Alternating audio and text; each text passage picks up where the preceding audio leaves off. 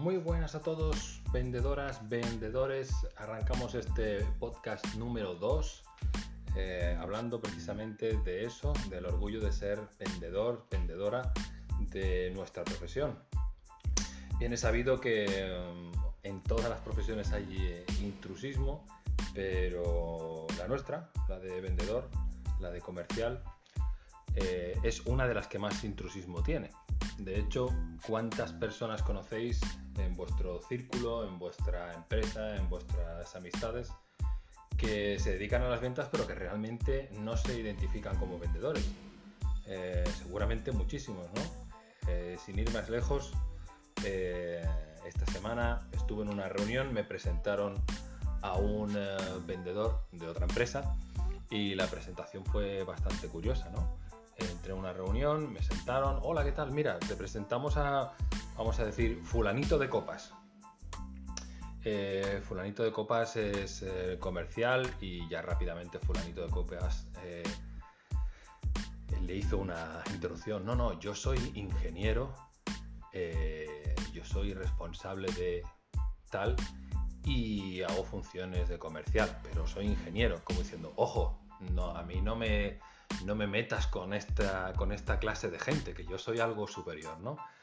Eh, la verdad es que, eh, bajo mi punto de vista, a mí me parece algo bastante lamentable, ¿no? Porque realmente lo que estás diciendo es que no quieres ser identificado como comercial. Eh, perdona, las ventas de tu empresa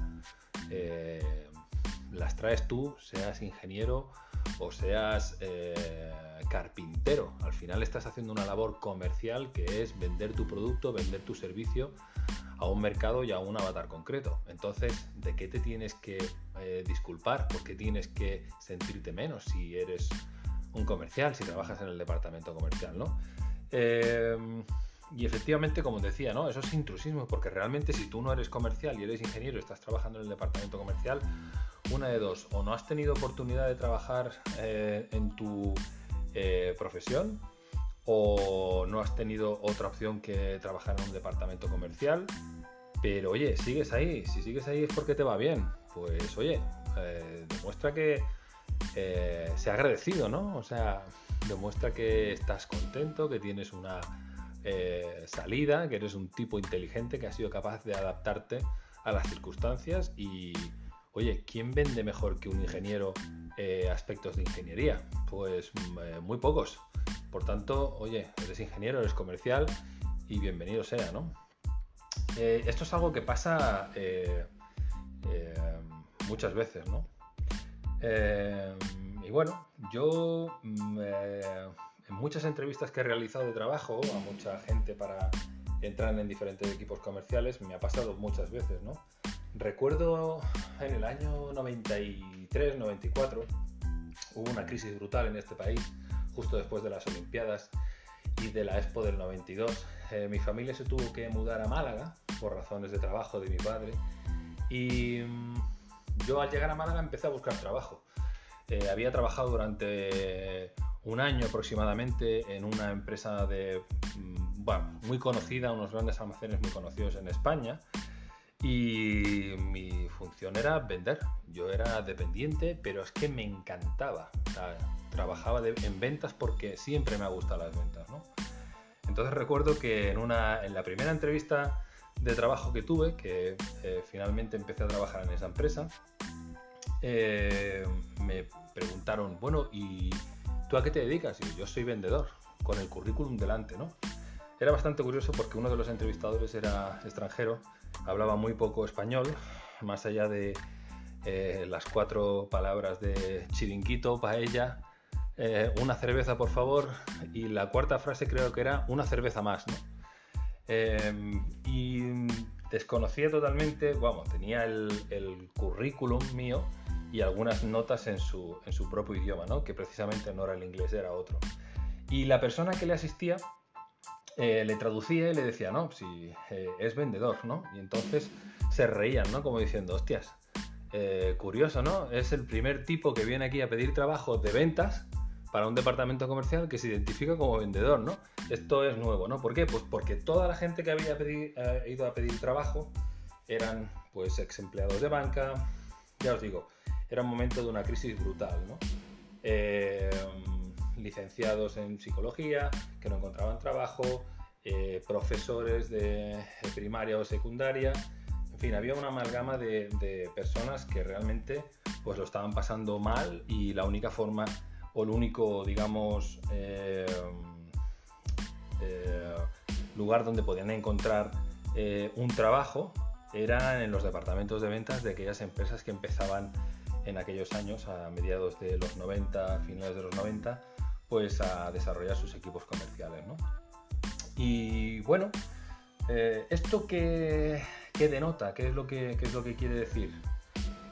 Pues, por un lado, pues, pues eso, que en la venta hay mucho intrusismo y que además eh, las personas que entran en, departamentos de venta que tienen otros tipos de profesión, pues eh, bueno, no abandonan su, profesión, ¿no? Y no es malo que no abandonen su profesión. Si uno es carpintero, pues debería estar orgulloso de ser carpintero, pero de la misma manera, si es eh, contable y empieza una carrera de ventas, pues ¿por qué no identificarse y ser feliz diciendo que uno es vendedor, ¿no? No creo que sea nada de lo que tenga uno que, que avergonzarse, ¿no? Em, y hombre, eso es lo que yo en cierta manera eh, en este podcast quiero que, em, reivindiquemos, ¿no? que nos sintamos orgullosos de ser vendedores, porque realmente, insisto, ¿no? O sea, sin vendedores no se mueve el mundo. O sea, todas las empresas que yo conozco, todos los negocios que yo conozco, venden algo, bien sea un producto, bien sea un servicio o bien sean las dos cosas. Entonces, si los vendedores mueven los negocios, eh, no busquemos nombres raros, ¿no? Asesor comercial, eh, eh, Key Account Manager o Key Account, vamos a ver, vendedor, vendedora, comercial y, y, poco más, ¿no? O sea, es lo que somos, ¿no? gracias a eso, el resto de la empresa eh, recibe ventas, recibe ingresos, recibe dinero y puede pagar las nóminas. Por tanto, eh, sintámonos orgullosos de, nuestra, de nuestra profesión y además que tenemos formación sobre ello. O sea, no es decir, eh, no, soy vendedor porque he hecho, pues eso, me han explicado de mala manera, que eso ya lo abordaremos más adelante, cuatro cositas del producto o servicio que tengo que vender me han dado una carpeta y me han dicho, venga chaval, buena suerte, ahí tienes los clientes. Dice, ¿dónde están los clientes? Pues mira, abres la puerta, sales para, la calle y todo lo que puedas encontrar y lo que puedas entrar, ahí te pones a, visitar. Eh, no, no es así. Tenemos formación en ventas, tenemos formación en administración de ventas, tenemos formación en eh, comunicación verbal, comunicación no verbal, análisis de necesidad, negociación, son tantas las eh, ramas que un comercial o un vendedor o una vendedora eh, debe eh, controlar, debe conocer y debe experimentar, que mm, no se trata de hacer como una especie de cursillo de introducción para empezar a vender, ¿no? O sea, esto es mucho más extenso, no voy a decir complicado ni... No, no, simplemente extenso, ¿no? Hay muchos eh, aspectos dentro de la venta eh, que debes de dominar. Sobre todo aspectos que tienen que ver eh, mucho con la psicología, porque realmente estamos hablando de persona a persona.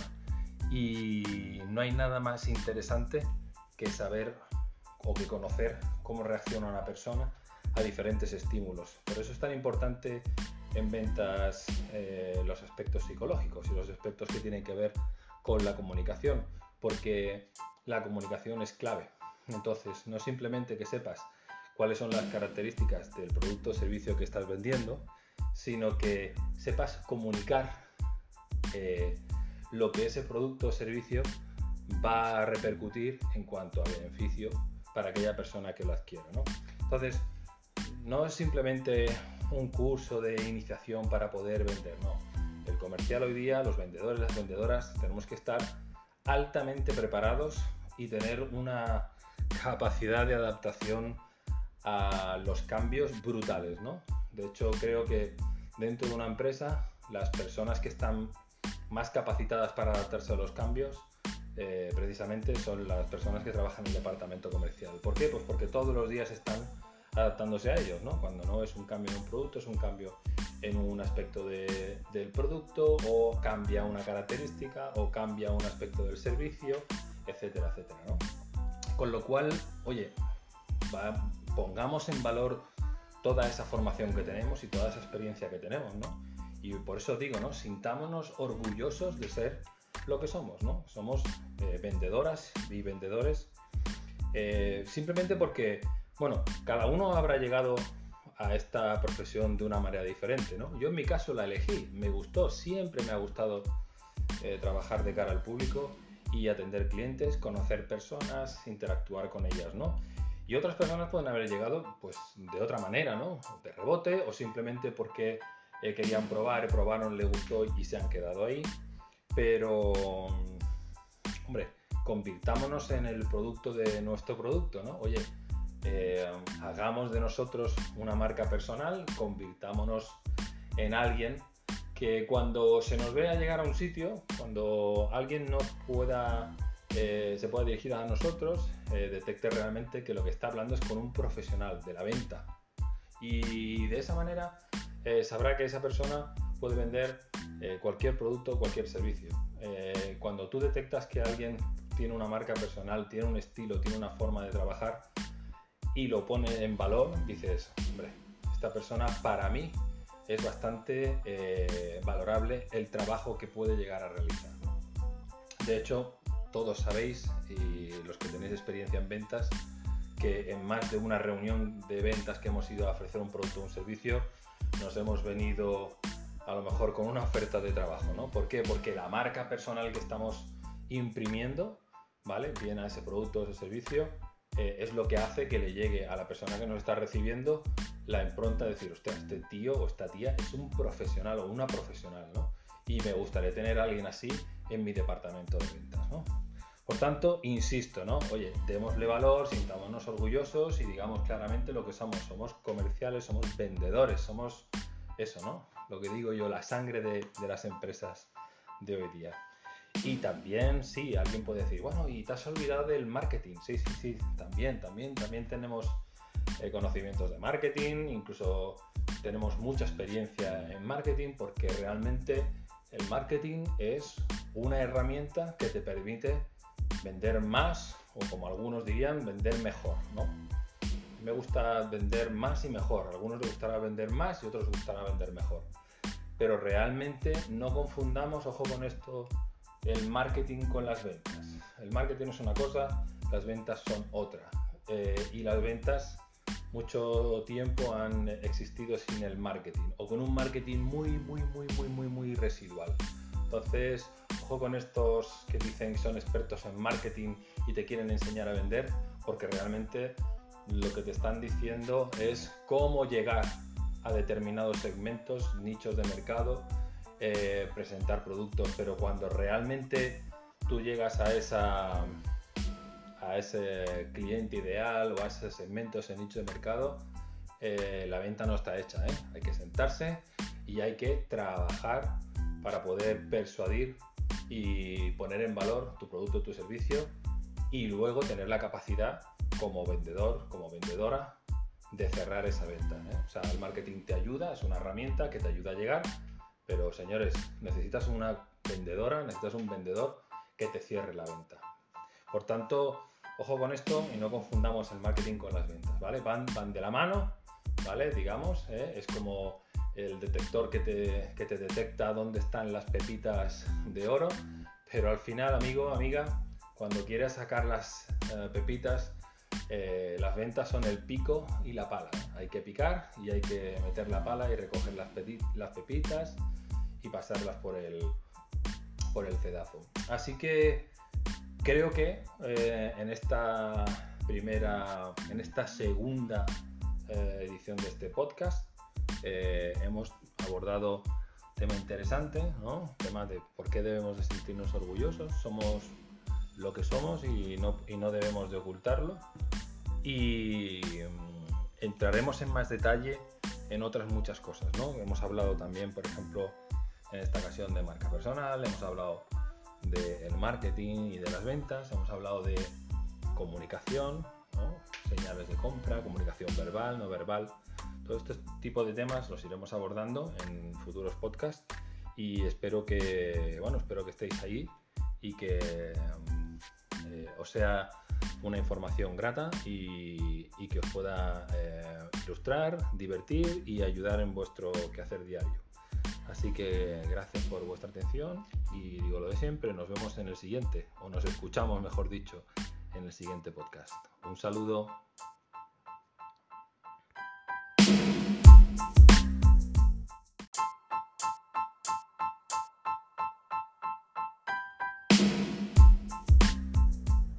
Hola, hola, hola, muy buenas a todos, todas, vendedores, vendedoras, curiosos de las ventas. Eh, un día más eh, eh, arrancamos nuestro podcast que tiene que ver con las, con las ventas y con el proceso de venta, el proceso comercial, desde el inicio hasta el final. Con qué cosas, qué consejos, qué tips podemos compartir en este podcast para que vosotros los podáis aprovechar y podáis utilizarlos en vuestras conversaciones de venta para llegar al éxito, para llegar al cierre de la venta de forma satisfactoria.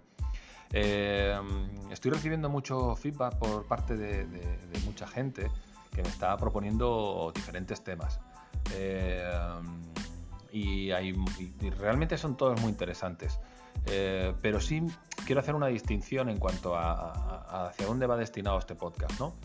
Ahora mismo el foco principal es poner encima de la mesa, compartir con vosotros todo lo que tiene que ver con el proceso puro y duro de vender, es decir, desde el inicio en una supuesta preparación antes de ir a, contactar con un cliente, a visitarlo o a tener un contacto vía videoconferencia, eh, hasta eh, siguiendo el paso a paso hasta el, cierre final. Eh, porque ya os digo, recibo feedback de, muchos, de muchas personas diciéndome, oye, vamos a hablar un poquito más sobre la gestión del tiempo, productividad, estrategia comercial.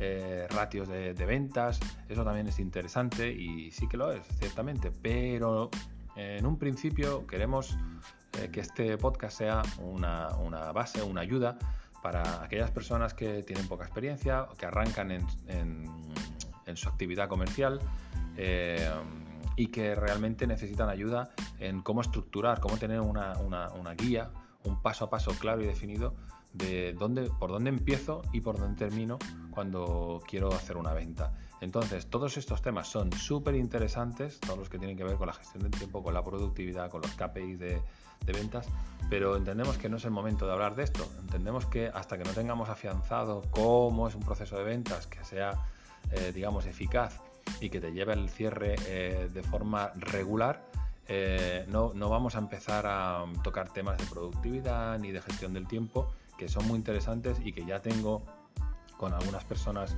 eh, hablado, eh, invitarlos al podcast para que nos cuenten, pues bueno, cuáles son los secretos los consejos que ellos han usado durante muchos años para sacarle el mayor, la mayor, la mayor rentabilidad posible al tiempo que empleamos vendiendo, ¿vale? Esta parte es muy, muy importante, ¿vale? Porque antes de vender hay que hacer muchas cosas, ¿vale? pero en el momento que tenemos claro nuestro avatar, nuestro cliente ideal y tenemos que lanzarnos a contactar con esos clientes, eh, el tiempo que pasamos vendiendo tiene que ser muy productivo. Eh, por tanto, vamos a, centrarnos en estos primeros eh, series de podcast en el proceso de venta, cuando tengamos esta parte afianzada y bien clara en nuestros esquemas mentales, entonces ya iremos a tocar temas que tengan que ver más con estrategia, con productividad, con gestión del tiempo y con KPIs de, carácter eh, puro y duro comercial. Ahora mismo también, eh, bueno, eh, mucha gente me está preguntando, o algunos me, han, aconsejado, oye, mira, ¿por qué no invitas a vendedores que hablen de su experiencia, que cuenten cómo lo hacen ellos, cuál es su, su visión, ¿no? en qué momento estamos hoy día del, del trabajo como, como comercial?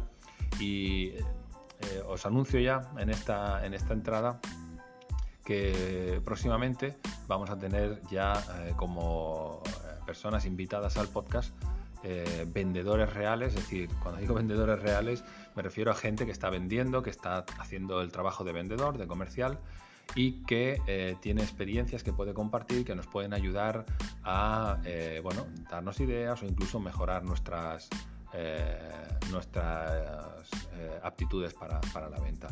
Así que posiblemente la semana que viene ya tengamos, estoy intentando cerrar con, algunos, con algunos vendedores eh, entrevista para que podamos compartirla aquí vía podcast y bueno, escuchéis de la mano de otras personas que también tienen experiencia eh, vendiendo, cómo lo hacen ellos, cómo se organizan, eh, cuáles son las, los puntos clave bajo, su punto de vista que, un vendedor tiene que trabajar, que tiene que mejorar eh, y otros secretillos que ellos utilizan para poder cerrar más ventas y para poder sacarle más, más provecho a su, a su día a día. Así que sin más dilación, si os parece, vamos a tratar el tema de hoy. El tema de hoy es eh, un tema que, bueno, eh, es muy interesante porque seguro que muchos de vosotros ya conocéis, a lo mejor de forma inconsciente, y otros pues de forma consciente los conocéis, los utilizáis o incluso iría al rol ya no tanto de vendedor, sino de, comprador, que los sufrimos, ¿no? Porque realmente son eh, leyes eh, que funcionan, digamos, de forma inconsciente a todos y que, sufrimos cuando vamos a un supermercado, cuando queremos adquirir un producto o un servicio. Bien por internet, estoy pensando ahora en Amazon o en cualquier otro tipo de plataforma, o cuando vamos a un, un supermercado, vamos a una cadena de grandes almacenes adquirir un producto eh, y realmente no somos conscientes, pero eh, todo este tipo de gatillos mentales y de leyes para persuadir y para influir de forma inconsciente en nuestra conducta eh, se utilizan para motivarnos a tomar la decisión en el momento y hacer la compra de un producto. este tipo de gatillos mentales es la diferencia entre hacer que una persona que está eh, vendiendo un producto eh, lo venda o que el cliente que está viendo este producto o está eh, pensando en adquirir este producto lo compre. Siempre digo, es muy importante la diferencia entre vender y comprar. ¿Por qué? Porque ya lo hemos dicho muchas veces, no es lo mismo, o mejor dicho, las personas prefieren comprar a que alguien les venda. Por tanto, si inconscientemente están, estamos ofreciendo un producto o servicio y esa persona está pensando que está comprando, en vez de que alguien le está vendiendo, eh, su eh, predisposición a la, venta será mucho mayor. Por tanto, vamos ya a comentar eh, algunos de estos gatillos mentales o también se les llama leyes de la influencia. Ah, importante, yo quiero destacar seis de ellos hay algunos más. Algunos son tan sutiles que prácticamente eh, ni los. hay autores que ni siquiera reflejan que sean gatillos mentales, ¿no? Pero sí que voy a hablar de los seis más importantes o de los seis más utilizados. Y de esta manera, pues, bueno, cuando eh, vayamos a hacer una propuesta eh, a un cliente, pues podamos utilizarlo y podamos utilizarlo en el momento y en el lugar adecuado. Tener en cuenta que estos gatillos mentales se utilizan en la fase de argumentación, preparándonos para eh, una posible, una posible, digo, objeción que nos pueda surgir cuando vayamos a plantear un cierre. Por tanto, eh, si en la fase de argumentación los utilizamos, posiblemente cuando vayamos a cerrar y surjan objeciones, podamos tirar de estos gatillos mentales previos que hemos planteado eh, donde el cliente pues, se va de alguna manera ver motivado a hacer la, compra y a tomar la decisión en el momento. Vamos ya con el primero. El primero es eh, el gatillo mental de la escasez. ¿Cuántos de nosotros hemos ido a algún centro comercial, hemos estado viendo un artículo, hemos decidido que es interesante y lo queremos comprar y cuando preguntamos eh, a un vendedor nos dice, pues ya no hay de este artículo, se ha vendido todo, eh, no queda nada. O a lo mejor dice, pues mire, voy a ver eh, si queda algo porque realmente habían 4 o 5 unidades y yo me he incorporado a las 3 de la tarde y no sé si mis compañeros de la mañana los han vendido o no los han vendido. Por tanto, ¿cómo funciona el gatillo mental de la escasez? pues eh, de forma que intente influir en que si ese vendedor viene y dice, mire, ahora mismo me queda uno o no me queda ninguno, eh, pues atacamos a dos eh, emociones, ¿no? En el caso de que te diga que no, te, que no queda ninguno, hay un elemento ahí de frustración importante, ¿no? Jolín, yo venía a comprar esto, oye, que me he desplazado hasta aquí y ahora resulta que no hay ninguno, ¿vale? O que no tenéis en esto, ¿no? O imagínate que esa misma frustración se convierte en el miedo, ¿no? Tú estás pensando si la compras o no lo compras eh, y te dice, pues mira, ahora mismo me queda uno o me quedan dos. Entonces tienes que valorar si eh, lo vas a comprar en ese momento. Eh, a veces, muchas veces hacemos preguntas al vendedor, pero ¿van a venir más de este artículo? Pues mire usted, no lo sé, no le puedo decir. Sé que cada semana eh, eh, se renueva el stock, pero de este concretamente aquí en el ordenador no me viene nada. Ese tipo de gatillos mentales, ese tipo de eh, formas de influir en la decisión de compra se utilizan constantemente y seguramente después de comentaros este ejemplo a muchos se os habrá venido a la cabeza algún cuando has ido a comprar, pues a lo mejor no lo sé, una lavadora, una nevera, un televisor que justo del modelo que tú quieres no, no hay, ¿vale? y el vendedor de repente dice, pues mire usted, voy a comprobarlo, pero no, no, no le sé decir, aquí en el ordenador no me aparece ninguno, o me aparece uno en tal centro, ¿lo quiere usted? ¿Vale? O sea, el tema de escasez provoca ese miedo o esa aversión, digamos, a, la pérdida, a no tener ese objeto, y hace que el cliente tome la decisión, ¿vale? Eh, unido al tema de, la escasez también está el tema de la urgencia, ¿vale? el tema de la urgencia funciona de forma que, bueno, eh, además de decirte que le quedan pocas unidades o tiene apenas dos o no sabe si tiene o no, eh, también se puede utilizar este gatillo mental como algo, una decisión que tienes que tomar de forma rápida porque esa promoción, ese descuento o ese artículo deja de tener eh, dicha promoción en el plazo de 24 horas o esto solo hasta el sábado o esto es eh, hasta el día tal, etcétera, etcétera. ¿no? Eh, también los centros comerciales y las grandes cadenas de distribución utilizan este tipo de gatillos mentales. ¿no? incluso hay momentos puntuales durante el año que hacen eh, este tipo de promociones. ¿no? Se me está ocurriendo ahora mismo el corte inglés, ¿no? que hace sus 8 días de oro o su semana de blancolor. ¿no? Pues tú sabes que tienes una semana en la que si tú quieres comprar menaje de hogar, las mejores ofertas están concentradas en esa semana. ¿no? Y si eh, vas un viernes y mañana es el último día, que es sábado, si no compras lo que quieres comprar, pues ya la semana que viene va a tener su precio normal. ¿no? Entonces este tipo de eh, gatillos mentales de la urgencia eh, funcionan de esta manera. Otro gatillo mental es la reciprocidad. Eh, ¿En qué consiste este, este gatillo mental? Pues mm, se trata de generar un sentimiento de alguna manera de, gratitud, ¿no? O sea, de devolver lo que están haciendo por ti esa, esa, empresa, ¿no? O ese vendedor que está eh, ofreciéndote ese producto. ¿no? Eh, se me ocurre como ejemplo em, que se suele utilizar, por ejemplo, se suele utilizar, es una estrategia que funciona bien, yo, yo la he implementado y realmente eh, ha funcionado muy bien. imaginaos en el caso de un cliente que quiere comprar un vehículo de unas determinadas dimensiones porque, bueno, pues de repente tiene familia y, bueno, han decidido tener un hijo más y ya el vehículo que tienen no les vale, necesitan un vehículo más grande, ¿vale? Pero tienen una duda, tienen una plaza de garaje y no saben si ese vehículo eh, va a entrar en la plaza de garaje o no. Han visitado varios concesionarios y resulta que lo que ellos realmente necesitan es comprobar que el vehículo que quieren comprar entra en su plaza de garaje sin problemas. Eh, y solicitan una prueba, pero la prueba que solicitan es para llevar el coche a su vivienda y probar si entra en la plaza de garaje.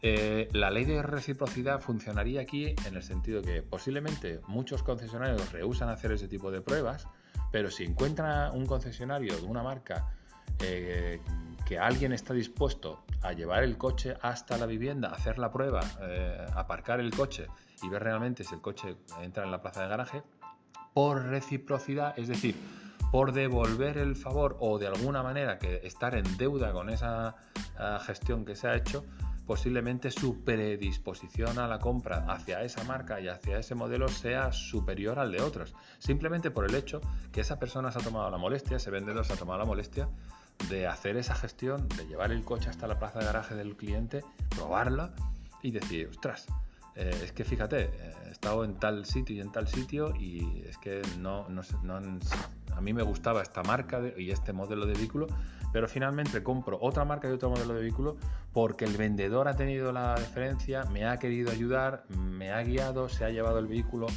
eh, a mi casa y ha sido capaz de darme lo que a lo mejor otros vendedores no estaban dispuestos a hacer. Y por reciprocidad, es decir, por estar en deuda con esa persona, pues tienes más como predisposición a comprar ese producto o servicio. Eh, no sé si el, ejemplo ha sido muy claro, pero para mí sí, porque en mi experiencia como vendedor de, automoción eh, era elementos claves la, prueba del vehículo. Y este concretamente, cuando un cliente venía con esa petición, eh, si llevabas el vehículo y lo probaba en esas circunstancias, el porcentaje de venta, de cierre de la venta, se elevaba, pero vamos, exponencialmente. Y de cada 10 clientes que hacías eso, eh, 9 compraban. Entonces, importante el tema de la, reciprocidad, ¿vale? Eh, el otro gatillo mental, autoridad, ¿vale? Ya nos quedan eh, este y un par de ellos más. El tema de autoridad es, bueno, esto lo vemos constantemente eh, en Internet, ¿no? Con la, publicidad y cuando estamos tratando de, de comprar algún producto, algún servicio, ¿no? Fijaos que muchas veces eh, se utiliza el gatillo mental de la, de la mm, autoridad eh, cuando vemos que queremos comprar un producto un o contratar un servicio y vemos que una persona eh, de cierto renombre o una celebridad utiliza eso, ese producto o ese servicio, ¿no? ¿Qué nos está diciendo? Ostras, pues que te da como, ostras, ves, mira, si esa persona lo ha contratado es porque ese servicio será bueno eh, si esta persona ha comprado este reloj, aunque no es muy conocido, será por algo, ¿no? Es decir, son pues, otra vez una, forma eh, de influir en tu cerebro inconsciente que el producto que vas a comprar, a lo mejor tienes pocas referencias, pero si ves que lo lleva X persona, que es un referente en su sector o en su eh, actividad, pues a ti te da como cierta garantía, ¿no? Por eso se utiliza mucho últimamente, por ejemplo, el tema de los influencers. ¿no? Hay eh, marcas que utilizan influencers para eh, que vistan sus productos o para que utilicen sus servicios y eso es como una promoción eh, que de forma inconsciente está dando autoridad a ese producto o ese servicio y por tanto la persona que quiere hacer la compra ratifica realmente, pues no estoy mal equivocado porque si este, mejor dicho, no estoy mal encaminado porque si esta persona ha comprado esto es porque ese producto es bueno, ¿vale? y eso es un gatillo mental que, funciona muy pero que muy bien. Al igual que el siguiente que vamos a hablar, que es la prueba social. Eh, este también se utiliza de forma constante e inconscientemente lo hacemos. ¿no? Hablamos, por ejemplo, de un producto, un servicio que queremos contratar y tenemos, digamos, eh, el testimonio de alguien que habla muy bien de ese, de ese producto, de ese servicio. ¿no? O imaginaos, eh, a mí me pasa constantemente cuando yo quiero comprar un producto en Amazon y no tengo muy, buenas referencias o la marca no la conozco, me voy a la parte superior derecha donde hay cinco estrellas, ¿vale? Y dependiendo del número de eh, personas que hayan comentado eh, algo sobre ese producto o ese servicio y el, el ratio de comentarios se acerque más a 5, ¿vale? A 5 estrellas, pues estará dando mucha más credibilidad a ese producto o ese servicio. Por tanto, eh, la prueba social consiste en, oye, o bien testimonios, o bien, eh, eh, me refiero a testimonios grabados en vídeo, o, bien comentarios positivos, por ejemplo, en el apartado de Google, ¿no? Hay mucha gente que va a ver un restaurante y ve la puntuación que tiene en Google y si tiene entre 4 y 5, pues la verdad es que mm, te da como una tranquilidad aunque no lo conozco, sé que la gente que lo ha utilizado o que ha entrado en ese restaurante eh, ha, terminado satisfecha, ¿no? Ha sido feliz comiendo allí o visitándolo, ¿no? Pues ese apartado que al parecer, bueno, que para nosotros es tan eh, usual y tan eh, recurrido hoy día en todas las webs, pues sería la parte de la prueba social y es un gatillo mental súper, súper, súper, súper utilizado por todas las empresas. Y por último, eh, podríamos hablar del compromiso o, la coherencia o la ley de, coherencia. Eh, ¿Cómo funciona este último gatillo mental? Pues es bastante, eh, digamos, sencillo. Es decir, se trata de, de alguna manera, en que cuando nosotros estamos en una conversación, seamos capaces de eh, conseguir, eh, por ejemplo, un compromiso con el, con el cliente. ¿no? Eh, cuando un cliente tiene dudas sobre algo y nos plantea algún tipo de, duda o nos plantea algún tipo de, digamos, de trato o de acuerdo, utilizar esa, herramienta para de alguna manera decirle, vale, muy bien, perfecto, si yo te soluciono este problema, tú contratas el producto o servicio, eh, sí. O, por ejemplo, em, si yo hago esto por ti, para no ir a un caso concreto, tú haces esto por mí, sí. ¿Vale? Entonces, eh, os pongo un, caso que, un ejemplo. Siempre tratamos de, llevar todo a ejemplos para que sea mucho más ilustrativo, ¿no? Imaginaos que em, yo estoy tratando con un cliente eh, que haga, que tome la decisión ahora y el cliente dice, pues si yo no tengo este regalo o no tengo este descuento, eh, me lo voy a pensar o voy a ir a mirar otra propuesta o voy a valorar otra propuesta. Entonces yo paro en ese momento y digo, vale, muy bien, eh, mira, esto no depende de mí, esto depende de mi supervisor, pero vamos a hacer una cosa. Si yo contacto con mi supervisor, le hago la propuesta que tú me has hecho a mí y me dice que sí, dejamos el pedido hecho.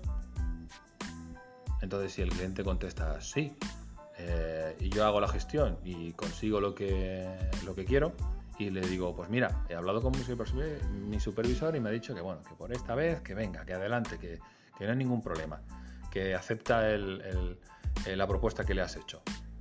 Mm, ahora el cliente te dice, ah, pues no, es que ahora no me interesa. Normalmente por coherencia, digamos por compromiso, te va a decir, ah, pues si he obtenido lo que quería, pues entonces firmo el pedido o contrato el, producto o servicio. Esta sería la forma en la que se utilizaría la ley de coherencia. De la misma manera que si eh, dices, pues a mí es que yo prefiero eh, un producto de calidad a un producto de menos calidad y tú al final de la conversación le ofreces un producto que tiene un ticket X y tiene una calidad, eh, le puedes decir, como tú bien decías anteriormente, te, hago la propuesta de que compres este producto por su calidad. Sí es verdad que es más, eh, el precio es más elevado, pero como tú me has dicho que te gusta tener o que priorizas la calidad ante otros valores, pues he pensado que este es el producto que para ti concretamente te cuadra o es el que te, el que te conviene.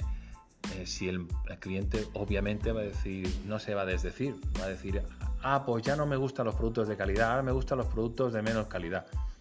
¿Vale? A lo mejor pondrá otro tipo de objeción eh, para la compra del, producto o del servicio. Pero si ha dicho que le gusta la calidad, difícilmente se va a desdecir de lo que ha dicho eh, unos minutos atrás.